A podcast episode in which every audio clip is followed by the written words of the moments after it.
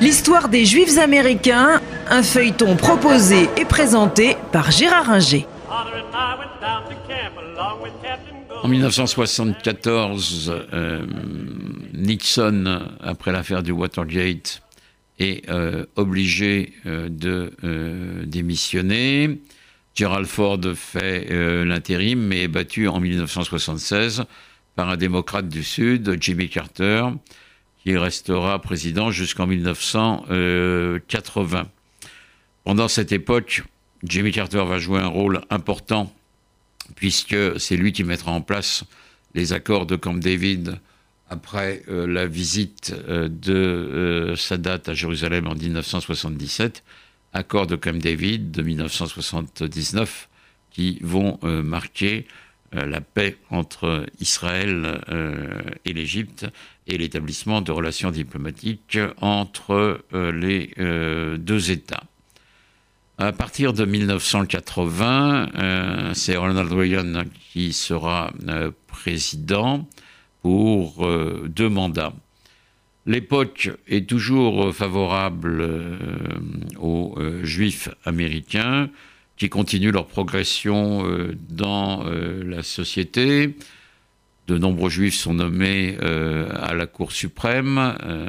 il y en aura une dizaine entre euh, Louis Brandeis, qui a été nommé en 1916 par Wilson, et aujourd'hui.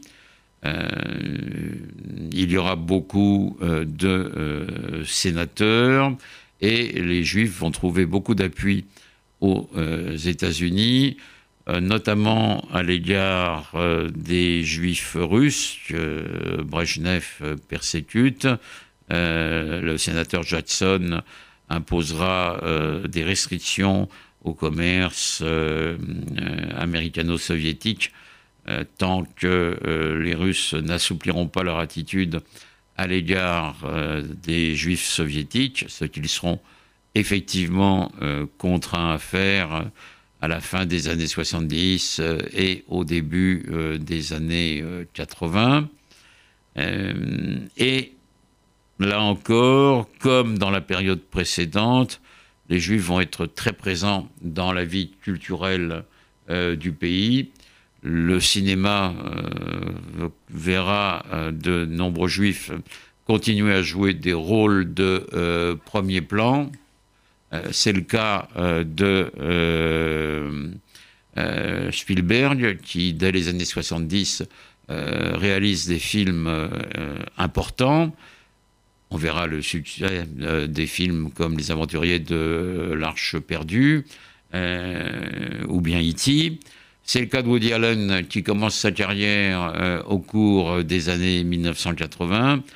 Et Spielberg comme Woody Allen sont très marqués, plus que les Juifs qui jouent un rôle important dans le cinéma dans les années précédentes, sont très marqués par leur judéité euh, on trouve des traces un peu dans tous les films de euh, Spielberg, mais c'est lui qui fera, au début des années 90, la liste de Schindler. Quant à Woody Allen, il racontera d'une manière plus ou moins masquée, avec un humour très juif new-yorkais, sa propre histoire dans beaucoup de ses films, qu'il s'agisse de Radio Days, où il parle de son enfance, ou euh, de ses problèmes psychologiques qu'il évoque dans euh, beaucoup euh, de ses films.